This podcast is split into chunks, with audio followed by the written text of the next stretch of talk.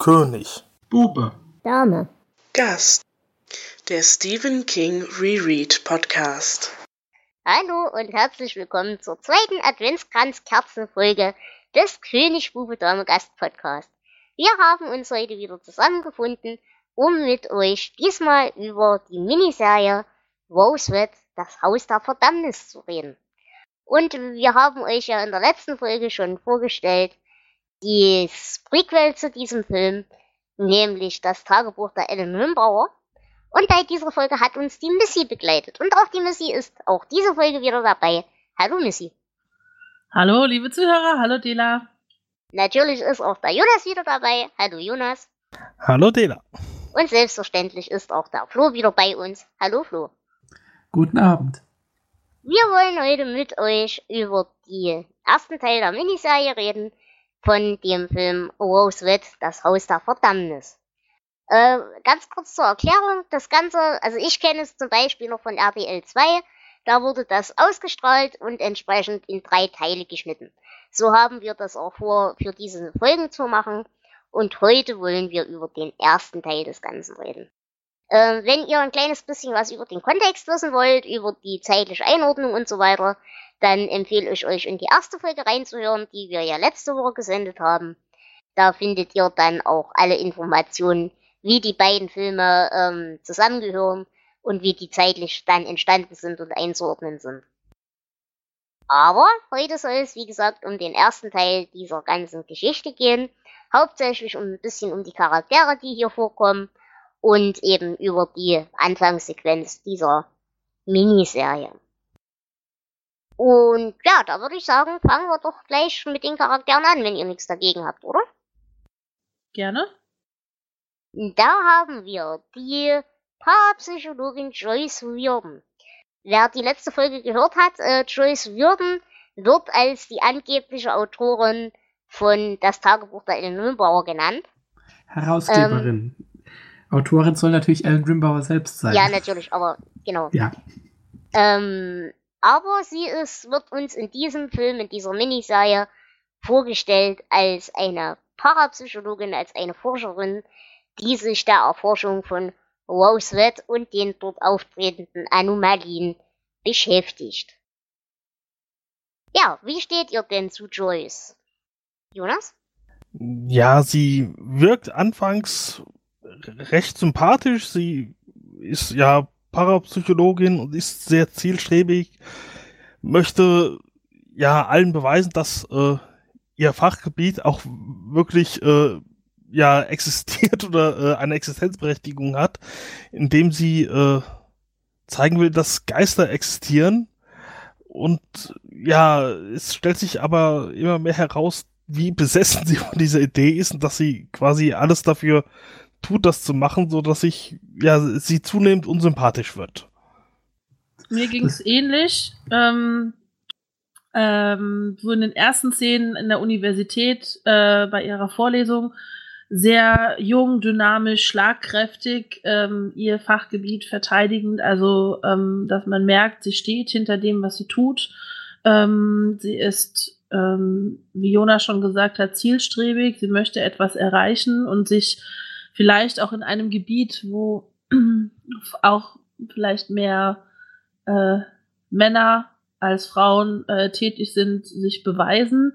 Und das dreht sich dann auch während dieser Miniserie ganz extrem. Also mir wird sie am Ende auch nicht unbedingt unsympathisch, aber mir tut sie ein bisschen leid, weil sie sich sehr da reinsteigert und man das Gefühl hat, sie wird quasi auch von diesem Haus besessen. Also diese, ähm, äh, ja, diese ex extremen ähm, Up and Downs in ihrem, in, in ihrem mhm. Verhalten, die spiegeln ja schon wieder, was einfach auch, ähm, glaube ich, dann das Haus auf diejenigen auswirkt, die sich jetzt längere Zeit darin befinden. Und dementsprechend mhm. ändert sich ja ihr Charakter von Anfang bis zum Ende des Films extrem.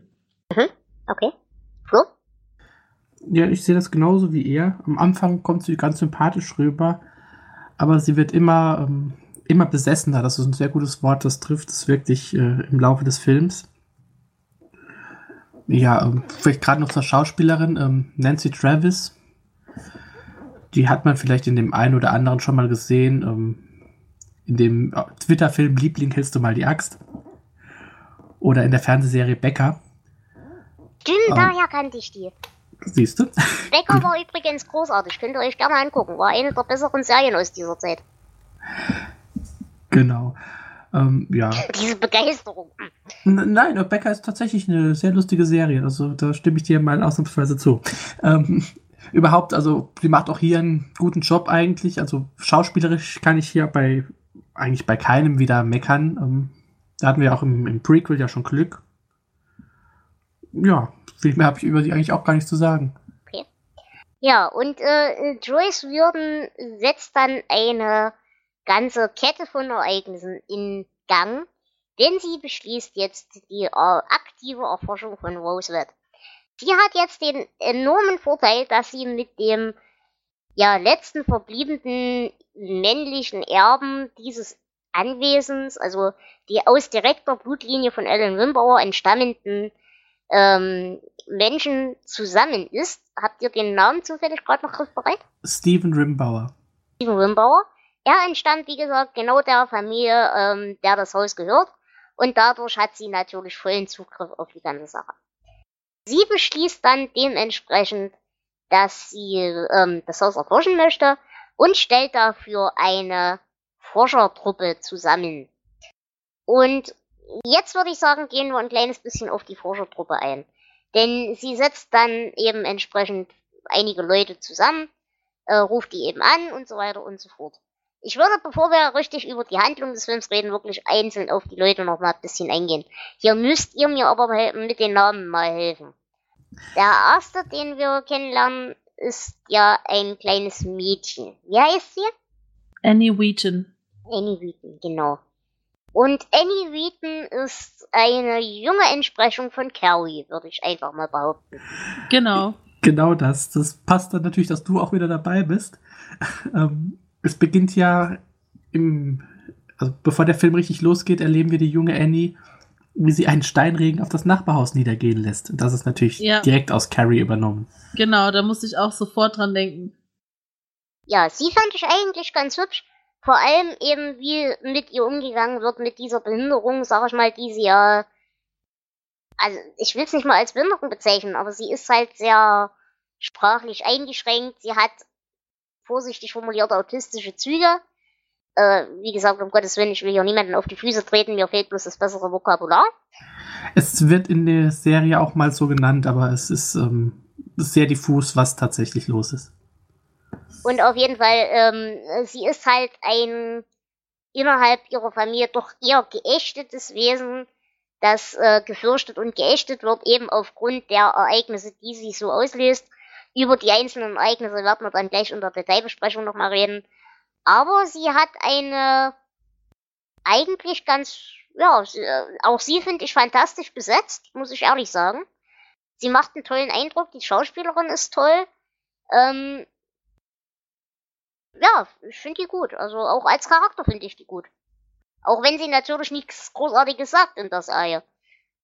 Ja, aber sie baut gerade dadurch, dass sie nichts sagt und viel mit äh, Mimik und ähm, Gestik beziehungsweise Verhalten ähm, darstellt, ja schon auch ähm, gerade ja zu Steven Rimbauer eine ganz besondere Beziehung auf während des, ähm, des Films und ähm, dementsprechend war sie mir auch eigentlich total sympathisch, weil manchmal braucht man einfach nicht viele Worte, um irgendwas ähm, darzustellen oder was rüberzubringen an Emotionen oder ähm, an Gedanken, die man hat und nicht aussprechen kann, sondern einfach durch ihr, ähm, ihr Verhalten, ihre Blicke, ähm, wenn sie zum Beispiel auch ihre Kräfte benutzt. Und ähm, das hat sie für mich zu einem ganz besonderen Charakter gemacht während des Films. Genau, also die Schauspielerin ist Kimberly J. Brown, ähm, die tatsächlich auch schon als Kind auf der Bühne stand und selbst im Alter von elf Jahren schon für einen Daytime Emmy nominiert war. Also die hat was drauf. Mhm. Und äh, fand ich auch wirklich gut dargestellt, ja. Äh, ganz kurze Frage an der Stelle. Ist dir irgendwas bewusst, ob sie tatsächlich irgendeinen Hintergrund im Spektrum hat? Oder ist das wieder so ein behinderten Charakter, der eben von gesunden Menschen gespielt wird? Ich habe nichts darüber gefunden. Okay.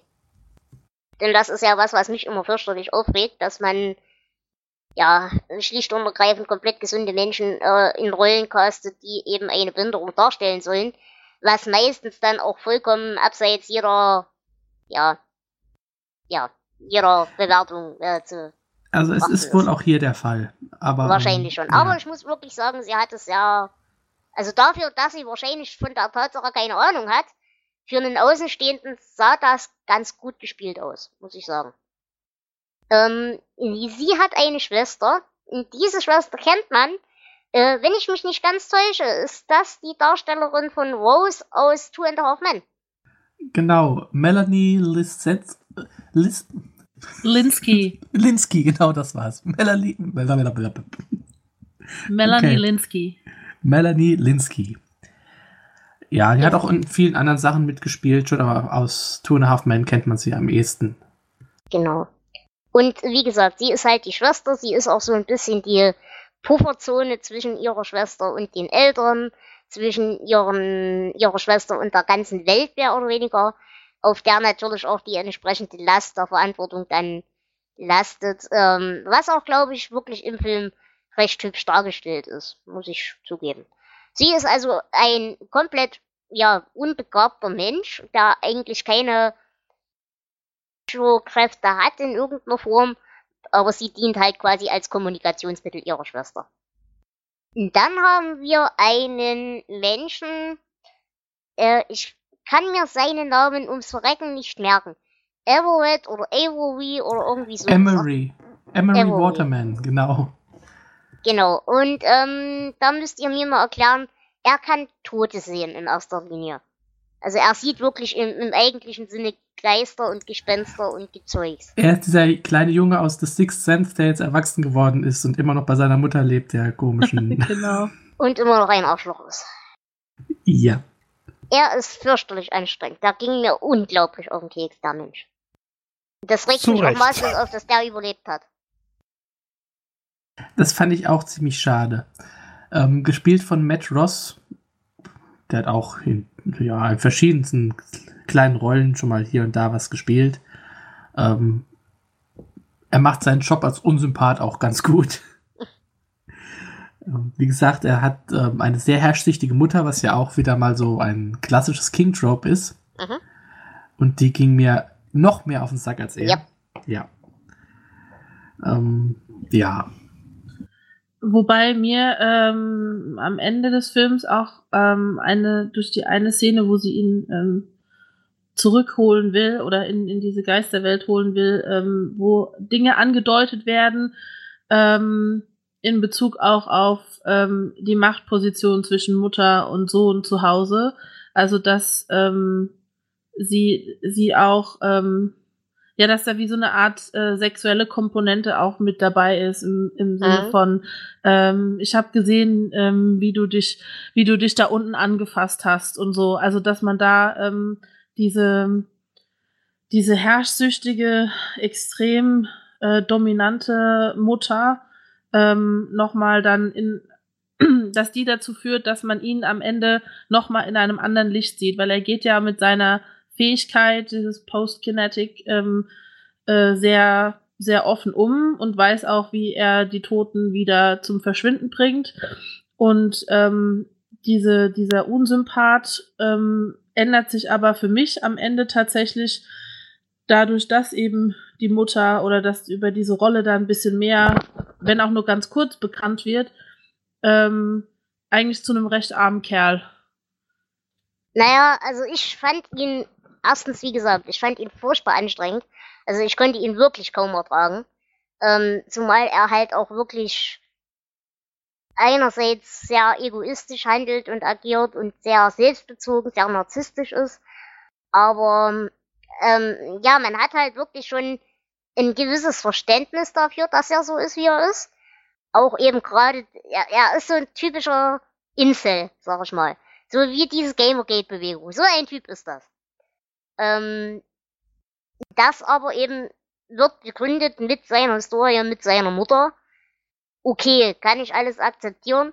Aber er hat eben nicht die Chance, wie wir es ja schon hatten bei Ellen Wimbauer, sich selbst zu emanzipieren, sondern er wird zwangsweise vom Haus emanzipiert, indem das Haus ihm seiner Mutter entledigt. Und dadurch hat er dann die Chance, sich selbst zu entwickeln und sich selbst ähm, bewusst zu werden und sein eigener Mensch zu werden. Und dadurch ist er dann, sobald die Mutter dann gestorben ist, dann auch irgendwann ein ja, verantwortungsbewusster Erwachsener, sag ich mal. Aber du hast gerade schon angesprochen, den Umgang, den er mit seinen Geistererscheinungen hat, den fand ich ziemlich geil. Also wie er wirklich total lässig dann, jetzt geht mir nicht auf den Keks, ich habe keine Zeit für so eine Scheiße, ich bin pleite, ich muss diesen Job annehmen, hört auf und nervt jemand anderen. Das fand ich eigentlich ziemlich cool an ihm. Das, da gebe ich dir recht. Also generell ist mir aufgefallen bei ähm, äh, bei den äh, bei dieser Forschungstruppe hat ähm, ähm, die Parapsychologin ja ähm, Menschen mit ganz besonderen unterschiedlichen Fähigkeiten ausgesucht, die alles etwas mit dem Übersinnlichen zu tun haben. Und was, was mich total begeistert hat, war, dass die alle völlig normal ähm, mit ihren Fähigkeiten umgehen, auch mhm. was das Auftreten dieser Fähigkeiten innerhalb der Gesellschaft betrifft, weil auch Annie mit ihren äh, telekinetischen Kräften, wenn die dann äh, ankommt, ähm, wo sie losfahren zu äh, Rose Red und sie lässt die Fahrräder äh, durchdrehen, wo dann die Schwester sagt, ach Annie, jetzt hör doch mal auf. Ähm, und dann hört's auf und das völlig normal ist und keiner geschockt ist, dass das jetzt gerade mhm. passiert ist. Das fand ich total ähm, ja, erfrischend auch, ja. weil vorher war es immer so was, wow, Hilfe, da kann jemand irgendwas, was nicht normal ist und äh, schürt Ängste und hier ist es was völlig Normales. Mhm, genau. Gut, dann der nächste Charakter, den wir äh, in unserer Runde finden, ist eine Frau, da habe ich auch wieder den Namen vergessen, da müsst ihr mir helfen, die äh, ja, Fernschreiben quasi beherrscht. Das Kathy heißt, die Kramer kann, heißt die gute Frau. Bitte nochmal? Kathy Kramer. Genau. Sie ist eine, ja, wie alt würdet ihr die schätzen? Ich hätte so gedacht 45, 50 irgendwas. Älter. Älter, denkst du? Ich schätze sie schon so um die fünf, mindestens um die 50. Ja, sagen wir mal 50. 50 ah, würde ich mitgeben. Die Darstellerin war äh, 51, 52 um die Zeit. Okay. Judith Ivy. Mhm. Und sie hat halt die Begabung, sie kann einerseits die Gedanken und Gefühle von anderen eben lesen, sie kann das aber nicht aktiv, sondern sie kann nur diese Gedanken, ja, quasi über ein, über ein Portal schicken und das per Handschrift, über ihre Handschrift dann auf Papier bringen, was andere Menschen denken. Und fand ich eigentlich, da das eine relativ selten thematisierte, in Anführungsstrichen, Begabung ist, ganz nett, dass man so jemanden dann äh, in diese Runde mit reinbringt. Auf jeden Fall, ähm, weil ich tatsächlich auch von dieser äh, Fernschreibebegabung vorher noch nie was gehört hatte. Also ähm, Gedankenlesen ja und das irgendwie ausdrücken, aber in Bezug auf das Aufschreiben davon war mir total neu. Fand ich auch sehr interessant. Mhm. Und sie ist halt ein grundsätzlich eher etwas unsicherer, schüchterner, Mensch, der ab und zu sich hinter nervösen Gekichere versteckt, äh, der aber einen sehr guten moralischen Kompass hat. Eigentlich kein, also wirklich kein schlechter Mensch, sondern eher eine angenehme, etwas verunsicherte, ja, mit 50erin, würde ich mal sagen. Aber ansonsten hat die eigentlich meiner Meinung nach nicht allzu viel Charakter, oder? Nö, sie ist, ist recht sympathisch, aber ähm, als Figur bleibt sie doch ziemlich blass. Dem kann dann, ich mich so anschließen. Dann haben wir einen weiteren Mann, einen alten Mann, der wird noch ein bisschen älter sein als sie. Steht mal denken, der ist so Mitte 60, Anfang 60. Da habe ich nicht verstanden, was seine Begabung ist. Er kann die Zukunft voraussehen, aber ja, er kann die Zukunft voraussehen. Also er, er sieht dann eben in einer Kneipe zum Beispiel, weiß er, wer als nächstes reinkommen wird und was passieren wird. Aber seine Begabung bleibt, glaube ich, ziemlich schwach gezeichnet und wird, glaube ich, auch in der ganzen Serie nicht mehr thematisiert, was da passiert. Wofür man den braucht. Aber wichtig ist, er ist halt schon etwas älter und er hat eine Herzschwäche, für die er sich aber schämt. Und er zitiert den ganzen Tag lustige Bibelstellen, um andere Leute zu beruhigen. Ja, gibt es zu dem irgendwelche Meinungen? Ja, die Figur heißt Viktor Kandinsky auch hier nicht unsympathisch, aber auch ziemlich blass. Ähm, gespielt von Kevin Ty, den man auch aus unzähligen Filmen und Serien kennt. Ähm, in den 70ern war er mal recht bekannt, weil er da in Notruf California eine Hauptrolle hatte. Echt, den habe ich zum Beispiel noch nie irgendwo gesehen. Da war er auch noch 30 Jahre jünger. Okay. Ja, also ich kann im Prinzip auch zustimmen, dass es relativ ähm, eine neben, kleine Nebenfigur ist. Ähm, ich glaube einfach, dass er der Vollständigkeit halber dabei ist, weil wie gesagt, die Parapsychologin Joyce Reardon ja ähm, alle Arten von übersinnlichen Fähigkeiten, ähm, die bei den Menschen zu finden sind, ähm, mit in dieses Haus bringen möchte. Und ähm, dementsprechend war er vielleicht einfach ein, ein Bestandteil, der gefehlt hat. Mhm. Ja, ich okay. glaube, es musste einfach der Cast voll werden, damit es halt nicht nur drei Leute in dem Haus sind, sondern eine ganze Horde. Ja, wir Horde. brauchen halt jemanden, den wir umbringen können. Ja, das auch. Und alte Leute eignen sich da äh, ja besser, die sterben sowieso. Genau. Vor allem mit Herzschwäche noch, ja. Dann kommen wir zur Bones-Schauspielerin. Das fand ich sehr niedlich. Äh, ich weiß nicht, wie hieß sie in der Serie? Pam Asbury. Genau. Und sie hat die Gabe, wenn sie Dinge anfasst, nicht immer, aber häufig, dann entsprechende Schwingungen wahrzunehmen, eben äh, wahrzunehmen, was da passiert ist, was die Leute gefühlt haben, was die Leute gedacht haben und so weiter. Halt, sobald sie was anfasst, kann sie eben diese Energien quasi empfangen.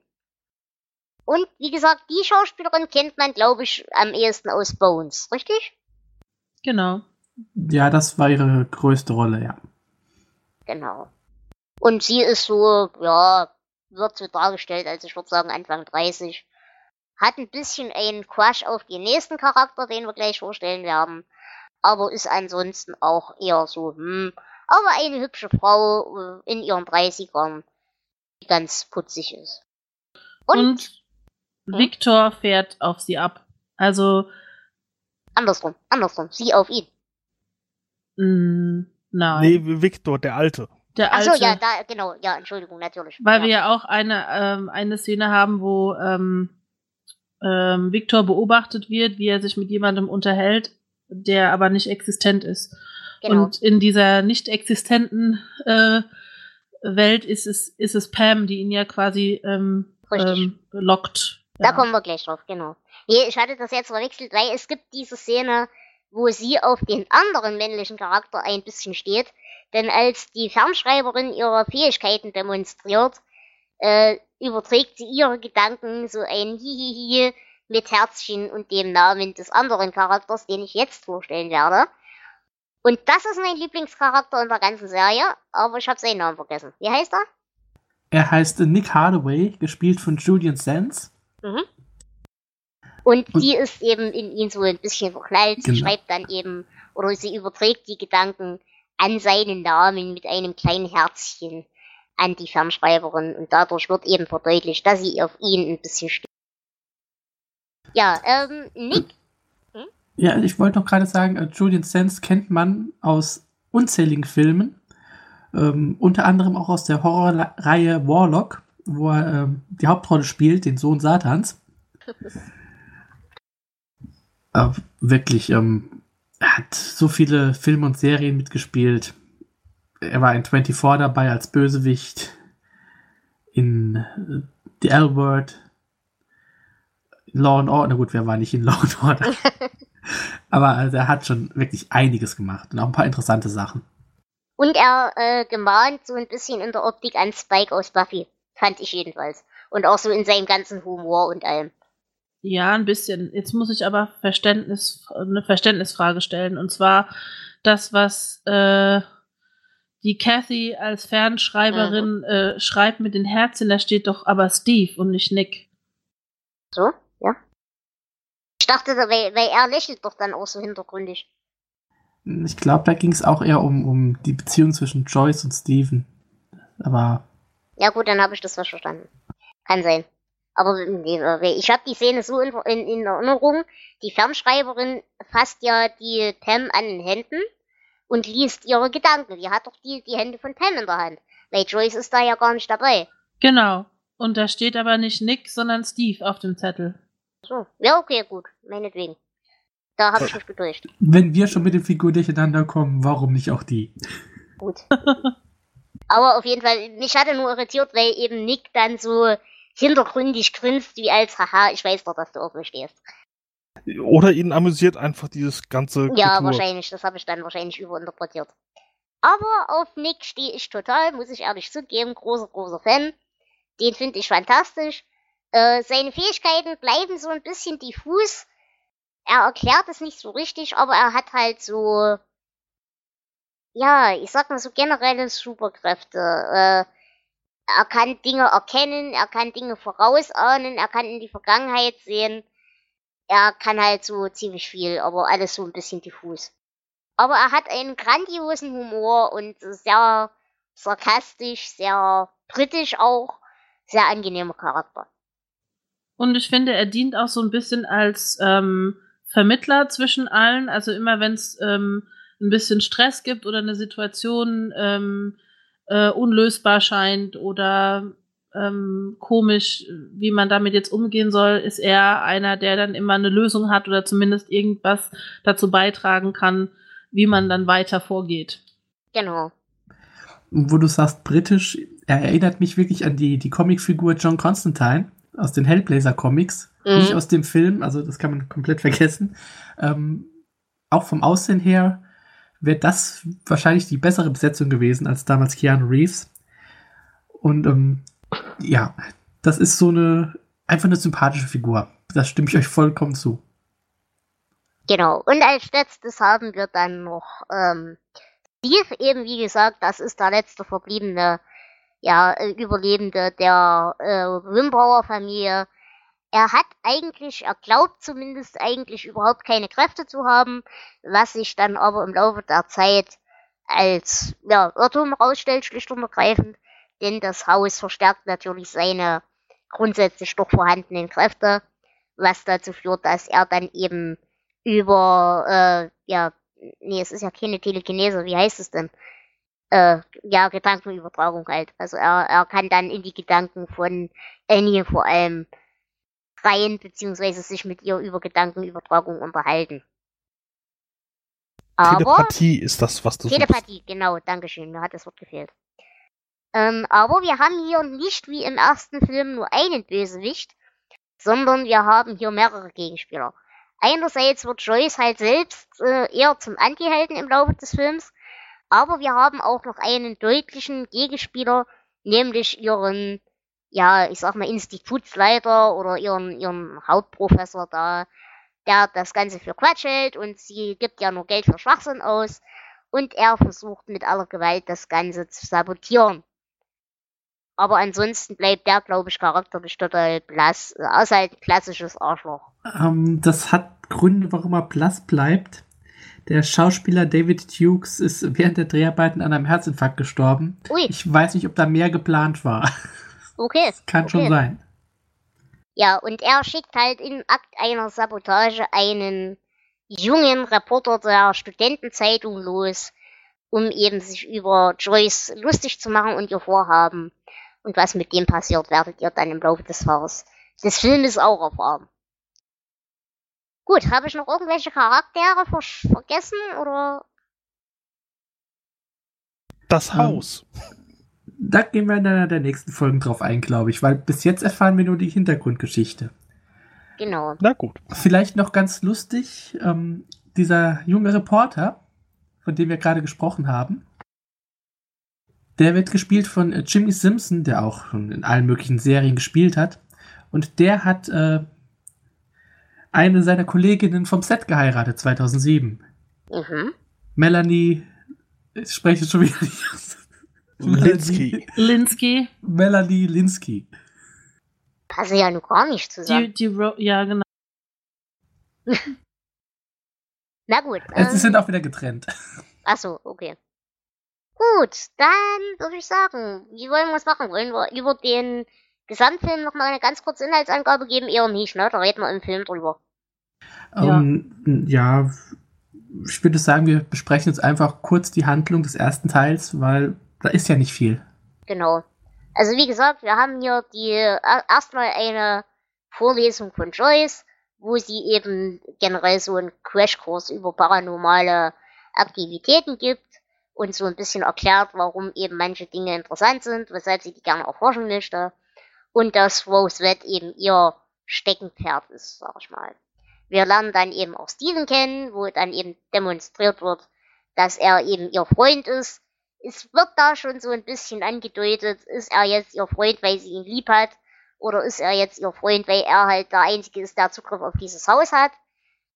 Äh, Steven steht dem Haus recht feindlich gegenüber, auch das wird schon thematisiert, und hat eigentlich vor, die ganze Bude abzureißen.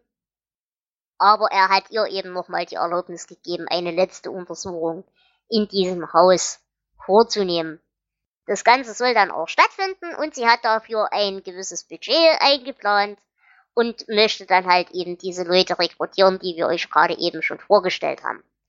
Ähm, das Problem an der ganzen Sache ist, dass gerade der Fall Annie eben aufgrund ihrer familiären Situation und auch ihres Alters eher schwer zu kriegen ist, wo sich dann schon das erste Mal die Obsession zeigt, dass sie dieses Mädel mit aller Gewalt, weil sie die für den Schlüssel zu der ganzen Sache hält, mit aller Gewalt und egal zu welchem Preis unbedingt dabei haben will. Was Steven doch durchaus, ja, gelinde gesagt, irritiert. Aber sie kriegt dann am Ende ihre ganze Truppe zusammen und sie begeben sich dann auch in ihr Haus. Das Ganze, äh, der erste Teil endet für uns dann da, wo sie eben vor dem Haus stehen. Aber wir werden jetzt noch rausfinden, dass schon der erste Sabotageakt läuft. Denn, äh, wie gesagt, der Institutsleiter hat ja beschlossen, die ganze Aktion zu sabotieren und hat im selben Atemzug einen Studenten von dieser Studentenzeitung eingeschleust in das Haus. Und das geht ganz schön schief. Aber darüber reden wir, glaube ich, jetzt im Detail drüber. Habt ihr noch Ergänzungen zum generellen Handlungsdings? Nein. Also der größte Teil der Handlung besteht wirklich daraus, ähm, dass Joyce die Geschichte des Hauses Rose Red zusammenfasst. Und das ist das, was wir halt zum großen Teil auch schon erlebt haben in ähm, das Tagebuch der Ellen Rimbauer. Mit ein paar kleinen Unterschieden. Genau. Und genau. halt in der Vorstellung der entsprechenden Charaktere. Ja, das kann man, denke ich, so abschließend sagen. Ja. Und ich möchte sagen, dass hier die Geschichte von Rose Red mir besser gefällt als in dem Prequel-Film. Aber wie gesagt, es gibt ein paar Abweichungen, über die wir auch noch reden müssen.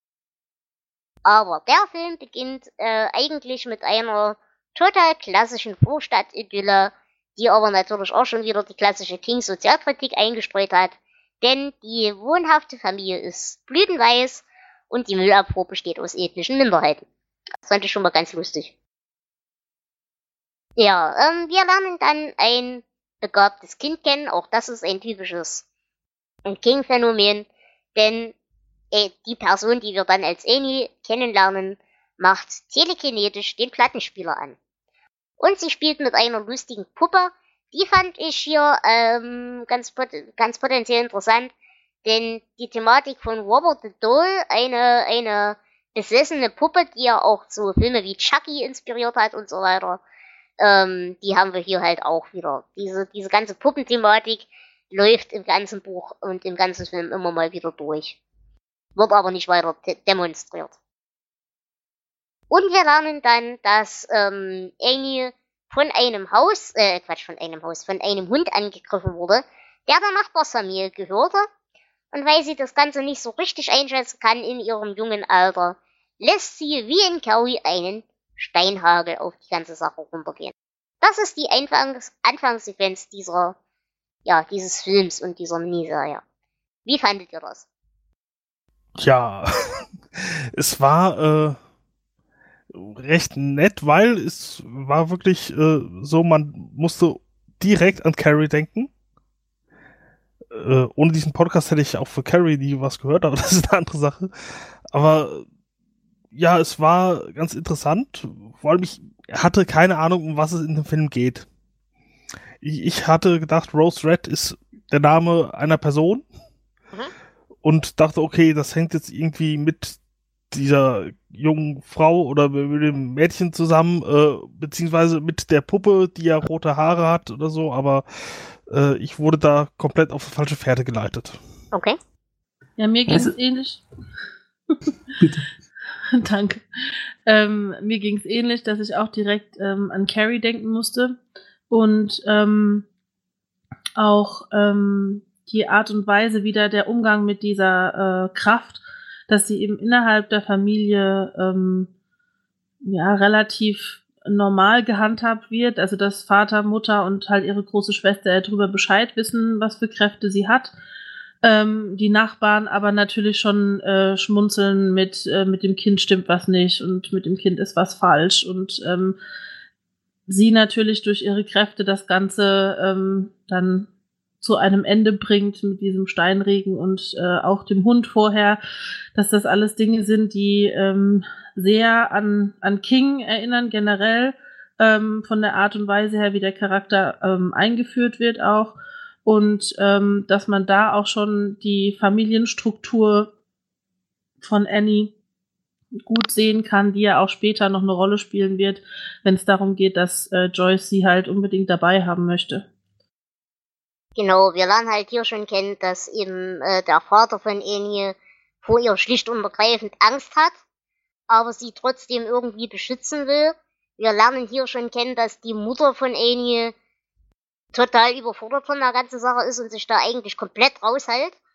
Und wir lernen auch schon die Schwester kennen, die eben mehr oder weniger die Pufferzone ist zwischen der Schwester und der Außenwelt. Und äh, auf der eben das ganze, die ganze Last der Verantwortung eben lastet, während sie versucht, ihrer Schwester ein möglichst normales Leben zu ermöglichen, aber gleichzeitig eben versucht, den Schaden abzuwenden, der entstehen kann, potenziell. Überblendet ist von dieser Szene zu Joyce. Hier lernen wir sie noch als junge, dynamische Professorin kennen, die eben ihre Vorlesung hält, auch recht wortgewandt gegen Widersprüche und Einsprüche eingeht. Ähm, und wie sie halt erzählt, dass sie eben eine Expedition über die Sommerferien vorhat. Und sie telefoniert mit Avery. Everett? Wie heißt er denn? Emery. Emery. Emery. Ich, es tut mir leid, ich werde ihn immer Avery nennen.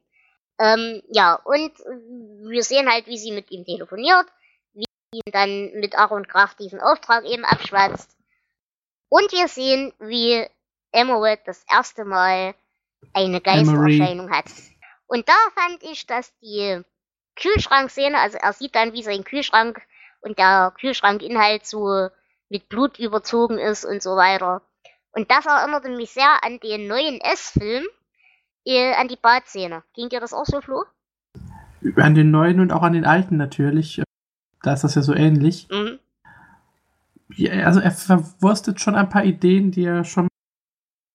Aber äh, bis jetzt finde ich das alles noch recht stimmungsvoll. Wir haben auch die Puppe von Annie eben angesprochen. Ähm, er hat ein paar Jahre vorher für Akte X eine Folge geschrieben, in der es um ein Mädchen mit einer Puppe geht. Also das äh, passt alles schon gut zusammen. Bis jetzt Mhm. habe ich noch keine Probleme mit dem Film. Genau. Ja, ähm, wie gesagt, äh, Joyce rekrutiert dann halt eben ihre unterschiedlichen Leute. Es gibt ein paar ganz hübsche Anspielungen, zum Beispiel auch auf Shirley Jackson, Spuk in Hill House. Das wird als solches auch erwähnt. Äh, da gibt's übrigens eine ganz nette neue Netflix-Serie, könnt ihr euch angucken. Aber ich empfehle euch sehr, sehr, sehr das Buch zu lesen. Das ist sehr lustig. Ähm, das Buch erscheint übrigens nächstes Jahr in einer schönen Neuaufga äh, Neuausgabe in Deutschland. Ah, okay. Das Buch wurde uns übrigens auch von King selber schon mal empfohlen, nämlich in Dance Macabre. Ähm, ja, wie gesagt, sie rekrutiert dann eben ihre Leute und beschließt, dass wir diese Menschen dann entsprechend schulen müssen, was auf sie zukommt. Und das wird in einer kleinen separaten Veranstaltung gemacht, wo sie eben als Info an Veranstaltung eben alle Leute zusammentrommelt, äh, in der sie eben das Haus so ein bisschen vorstellt. Und hier fand ich, sie zeigt dann eben im Laufe dieser Veranstaltung auch ein Bild von Rosebud. Und da muss ich sagen, dieses Überwacher, Überwucherte, das erinnerte mich sehr an unsere letzte Creepshow-Geschichte. Das Ding mit dem Meteoriteneinschlag. Wisst ihr, was ich meine? Die Stephen King-Geschichte, ja. Genau, die Stephen King-Geschichte. wo dann alles so überwuchert ist. Die Optik war fast dieselbe. Also ich weiß nicht, ob das Absicht war, aber es sah sehr ähnlich aus. Ich glaube nicht, dass das Absicht war. Ich denke, da hat man sich am Original Winchester Haus ähm, orientiert. Okay. Aber dazu mehr in der nächsten Episode. genau. Ja, wie gesagt, sie erklärt dann so ein bisschen die Geschichte des Hauses. Das wiederhole ich jetzt nicht alles, weil, wie gesagt, das haben wir in der Prequel-Folge schon alles erzählt, was da so passiert ist. Grundsätzlich muss man wissen, die Männer in diesem Haus werden getötet und die Frauen in diesem Haus verschwinden schlicht und ergreifend. Äh, es fallen dann noch ein paar Namen, zum Beispiel der Name Cora Foy. Da bin ich mir nicht sicher. Das soll, glaube ich, diese Mystikerin und dieses Orakel aus der Prequel-Folge sein. Die hieß da aber anders. Aber das ist, glaube ich, nichts, was relevant ist, oder?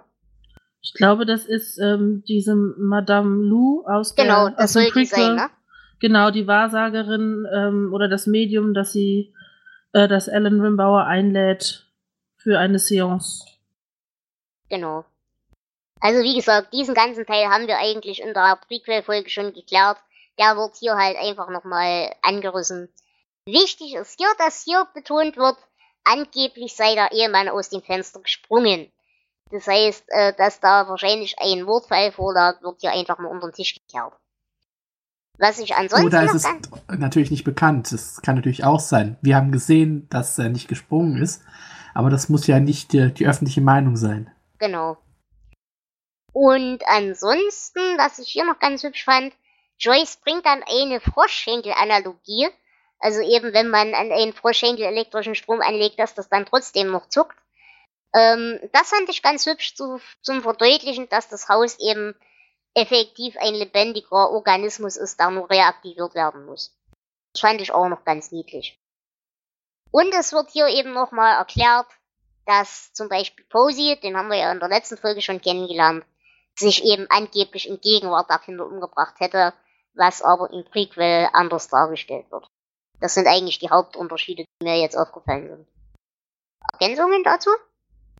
Über diese ganze Geschichte nimmt einen großen Teil dieser ersten Episode ein. Und wie gesagt, also ich finde diese geraffte Darstellung besser als den eigentlichen Film, der später kam, dann Ja. letztendlich. Ich finde es wirklich stimmungsvoll, wie das gemacht wird. Äh, Es wird eine Spannung aufgebaut, man kriegt alle Informationen, die man braucht. Ähm, man bekommt es nicht nur alles erzählt, man sieht auch zwischendurch immer wieder Szenen. Ich fand zum Beispiel das mit der Glasscheibe, die dann den ähm, Arbeiter enthauptet, ganz nett gemacht. Und auch die, die, die eigentliche, ähm, den eigentlichen Konflikt auf dem Bau, wo der Vorarbeiter den anderen erschießt. Genau, also äh, soweit bis jetzt alles in Ordnung. Genau. Ähm, und dann, wie gesagt, auf dieser Infoveranstaltung treffen sich die, ähm, ja, ich sag mal, die Forscher außer Annie und ihrer Schwester nochmal in einer kleinen Kneipe und unterhalten sich da halt so ein bisschen über ihre Fähigkeiten, demonstrieren die auch. Das fand ich in der Darstellung echt hübsch. Also erstens die, den Umgang der Charaktere untereinander, wie sie eben so ein bisschen miteinander flirten oder halt nicht und äh, wie der eine eben versucht, seine Herzkrankheit zu vertuschen und so weiter. Und eben vor allem diese Demonstration ihrer entsprechenden Fähigkeiten. Das fand ich eigentlich ziemlich cool. Also die Truppe an sich fand ich hübsch. Ja, also zu der Kneipenszene finde ich auch noch interessant, dass Emery da schon nicht dabei ist, dass, sondern halt Ja. quasi heim zu seiner Mutter ist und dann über ihn geredet wird. Ja, genau. Das ist auch noch wichtig.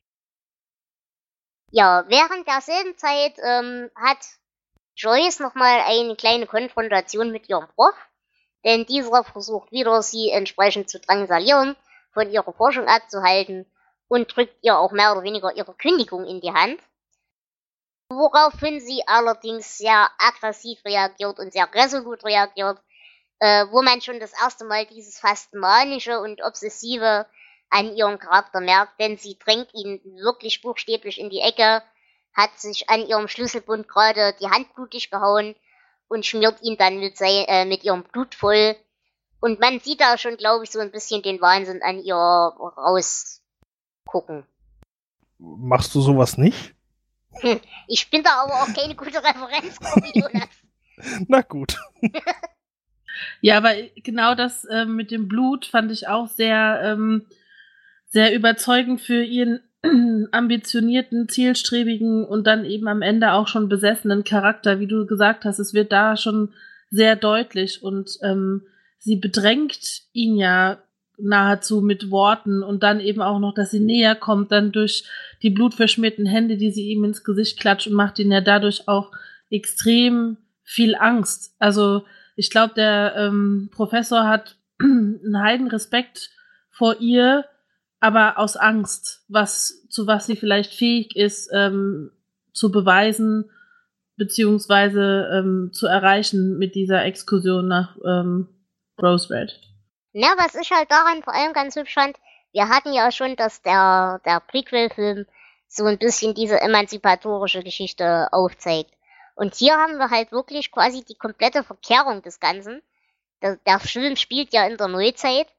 Und wir haben hier wirklich eine Frau, die eben wirklich aktiv den Mann in die Ecke drängt, äh, um ihre Ziele zu erreichen. Die eben nicht nur den Mann im Zweifelsfall aus dem Weg schafft, um ihre Freiheit wieder zu erlangen, sondern die den Mann aktiv in die Ecke drängt, um ihre Ziele zu erreichen. Das fand ich im, im Sinne der Bildsprache und der Vorgeschichte ganz nett. Auf jeden Fall. Ja, sie führt dann eben auch, nachdem sie nach Hause kommt und sich ein bisschen auskotzt, ihre Unterhaltung mit ihrem Freund, wie gesagt, äh, Steven Winbauer. Und da fällt ein schöner Satz. Warum hast du dieses Haus so? Hallo, es hat meine Verwandtschaft aufgefressen. Die Unterhaltung fand ich ganz niedlich. Und hier kommt halt eben vor allem auch so durch, sie beachtet ihn eigentlich überhaupt nicht. Also das ist kein Beziehungsleben, was die haben. Das ist alles so la la la. Aber sie ist halt mit ihm, wird so angedeutet zusammen, weil er als einziger den Zugriff auf das Haus hat. Es geht nicht um ihn, es geht um das Haus. So verstehe ich das.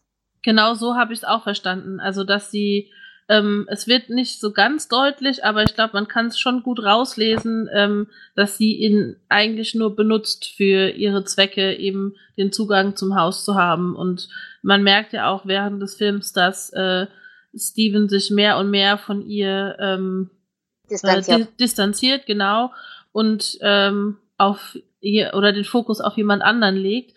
Und ähm, das ja, das unterstützt diese anfängliche Vermutung, dass sie ihn eben nur benutzt, ja nochmal ein bisschen mehr. Genau.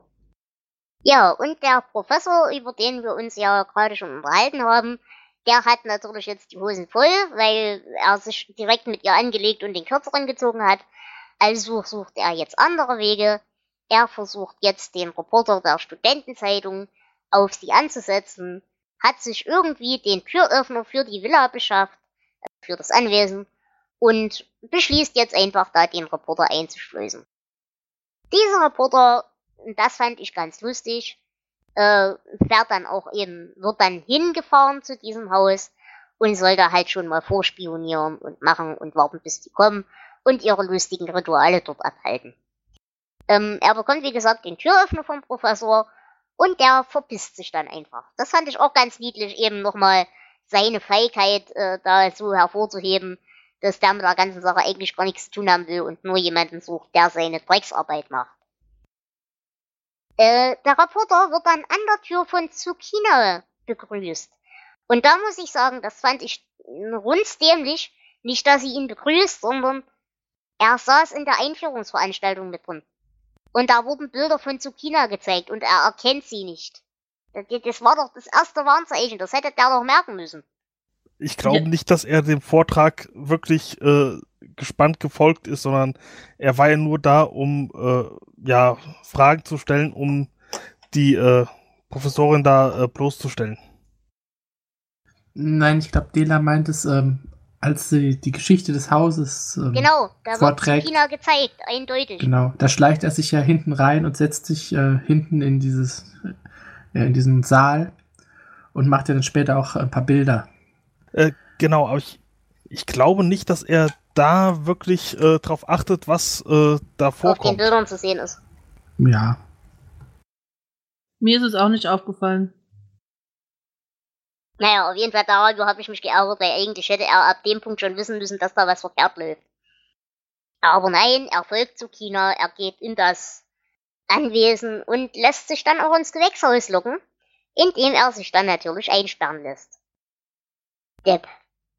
Er versucht dann auch so ein bisschen wenig ambitioniert die Glastür einzuschlagen, scheitert daran natürlich entsprechend und wird dann vom Haus geholt. Sein Telefon fällt dabei runter, bleibt auch liegen und an der Stelle, wo er weggeschnappt wird und getötet wird, wird das Haus wieder etwas lebendiger. Also da ich den Charakter eh von Anfang an extrem nervig fand, ich habe mir auch die Namen nicht gemerkt von den meisten Charakteren nicht, aber der hieß für mich einfach nur Frettchengesicht. Genau. Ähm, das fand ich gar nicht schade. Ich hatte eigentlich sogar gehofft, dass das Haus sich noch mehr Leute holen wird im Laufe der Geschichte. Ja, das Haus hat sich vor allem die falschen Leute geholt, finde ich. Hm, ja, würde ich auch Naja, so sagen. gut, Kommen wir noch Fall- dazu. Er wird dann halt weggefangen und an der Stelle, wo er stirbt, erwacht halt dieses Gewächshaus wieder ein bisschen zum Leben. Die Wespen, die da rumfliegen und so. Und äh, es wird dann halt wirklich etwas grüner und etwas lebendiger. Das soll sich, glaube ich, da doch schon so darstellen. Aber diese Szene im Gewächshaus, die fand ich eigentlich ganz hübsch. Wie, wie standet ihr dazu? Ich habe eigentlich gedacht, er wird ähm, vielleicht von den Bienen angegriffen und äh, dadurch irgendwie ähm, getötet und dann ähm, verschleppt. Aber dass dann irgendwas auf ihn runtertropft und äh, er dann quasi nach oben gezogen wird, damit habe ich überhaupt nicht gerechnet. Genau, vor allem, weil man in der Geschichte des Hauses ja auch schon erfährt, dass es schon mal einen Todesfall durch Bienen gab. Genau. Ja, ich dachte, wenn er jetzt stirbt, dann wird seine Leiche auch gefunden werden, weil es ja so war, dass die männlichen Leichen äh, Wieder ja, aufgetaucht sind. Mhm. genau, also Männer sind gestorben, Frauen sind verschwunden. Aber er verschwindet und wird dann später gefunden. Das äh, Es wird aber Mhm. auch nicht unbedingt gesagt, dass die Männer immer dort aufgetaucht sind, wo sie gestorben sind. Also das schließt sich jetzt nicht unbedingt aus. ja, das stimmt, aber ja, Ich hätte, die- ich wäre davon auch ausgegangen, ja. ja, das ist, ist das fand ich ein bisschen unlogisch. Genau. Aber generell muss ich sagen, diese, diese Atmosphäre, als dann eben er als in diesem leeren Gewächshaus steht und es wird immer heißer und alles komisch und das fand ich ganz hübsch. Ich habe mich ein bisschen über sein Verhalten aufgeregt, dass er eben nicht mehr versucht, die Glastür so richtig einzuschlagen, sondern nur so ein bisschen dagegen klopft. Ja, eher so meh. Aber generell fand ich die Atmosphäre da echt hübsch. Und wie gesagt, der Reporter ist jetzt weg. Wir wissen ja bis zu dem Zeitpunkt als äh, Joyce noch gar nicht, dass da überhaupt da war. Und wir fangen jetzt an, uns auf dem Hof der Universität zu sammeln, alle zusammenzutrobbeln. Und wir stellen erfreut fest, auch Amy und ihre Schwester sind jetzt doch gekommen. Wir kamen also alle zusammen. Wir lernen jetzt noch Avorys Mutter auch als Joyce kennen. Ähm, die ganze Truppe belustigt sich einigermaßen darüber, wie die Mutter mit äh, Emerald umgeht. Und man beschließt jetzt, den ganzen Kram ins Auto zu laden und in das Haus zu fahren. So, du würdest sagen, hier ist ein guter Punkt, um die Folge dann dicht zu machen, ne? Hier ist jetzt ähm, tatsächlich der Punkt, in dem die erste Folge vorbei ist. Die Figuren sind jetzt alle vorgestellt, alle zusammen und stehen vor Rose Red. Und das ist bis jetzt wirklich noch schön, alles atmosphärisch gemacht. Man sieht das Haus so mit einer schönen Kamerafahrt und dann wird es schwarz. Perfektes Ende für die erste Folge. Ähm, dass es schwarz wird, sehe ich jetzt noch nicht als ähm, Vorahnung. da kommen wir in der nächsten Episode drauf. Äh, ja, das war also der erste Teil dieser dreiteiligen Miniserie. Äh, also mir hat er bis jetzt gefallen. Es gab ein paar Punkte, bei denen ich mit den Zähnen geknirscht habe. Ähm, die Mutter zum Beispiel oder Frettchengesicht, aber im Großen und Ganzen mochte ich es bis jetzt. Wie seht ihr das? Ja, mir ging's genauso. Ich habe das auch eigentlich ziemlich gut gefunden bis dahin. Äh, die Punkte, wo du mit den Zähnen geknirscht hast, ja, gebe ich dir recht. Aber da hat man mit den Zähnen geknirscht, weil sie nervig waren. Aber sie waren notwendig nervig, finde ich. Also das, das fand ich eigentlich auch von der, von der Einstreuung her gar nicht verkehrt. Und wie gesagt, ich fand das Ganze eigentlich bis dahin auch recht stimmungsvoll und hübsch. Ja, mir ging's genauso. Ähm, diese verschiedenen Aspekte, die verschiedenen Charaktere waren sehr gut gemischt. bis, da, bis dahin. Und ähm, was mir noch aufgefallen ist, ähm, auch die musikalische Untermalung von äh, dem Film, von einzelnen Szenen, ähm, fand ich sehr typisch Stephen King-like, also von den Verfilmungen bisher. Also, dass man diese Atmosphäre ähm, wirklich auch anhand ähm, der musikalischen Untermalung nochmal verdeutlicht hat. Und ähm, ganz oft spielen ja eben bei solchen eher auf äh, psychischen äh, Gegebenheiten in Horrorfilmen ähm, Musik zum Beispiel eine ganz große Rolle. Und das fand ich hier auch wieder sehr gut ähm, kombiniert. Jonas, du hast noch nicht gesagt? Äh, genau, also ich fand's auch bis hierhin schön, gut gemacht. Äh, ja, ein schöner Aufbau, auf dem man äh, ja weitermachen kann, könnte. Das bespreche ich aber beim nächsten Mal. Gut, äh, liebe Hörerschaft, dann würde ich auch sagen, ich verabschiede mich für diese Folge. Und wir hören uns dann nächste Woche wieder mit dem zweiten Teil dieser Miniserie und dem dritten Teil unseres Adventskranzes. Und wir werden dann darüber reden, wie der erste Tag und die erste Nacht im Haus verlaufen. In diesem Sinne, bis nächste Woche. Ich freue mich drauf, wenn ihr wieder einschaltet. Und ich danke meinen Gästen. Ich danke der, der Missy. Das war mir ein Vergnügen, wie immer. Ich danke dem Jonas. Ja, danke dir. Und ich danke natürlich auch dem Flo. Es war wieder schön, Dela. Und ich danke natürlich euch, liebe Hörerschaft, dass ihr zugehört habt. Wir hören uns dann nächsten Sonntag wieder. Bis dahin. Ciao.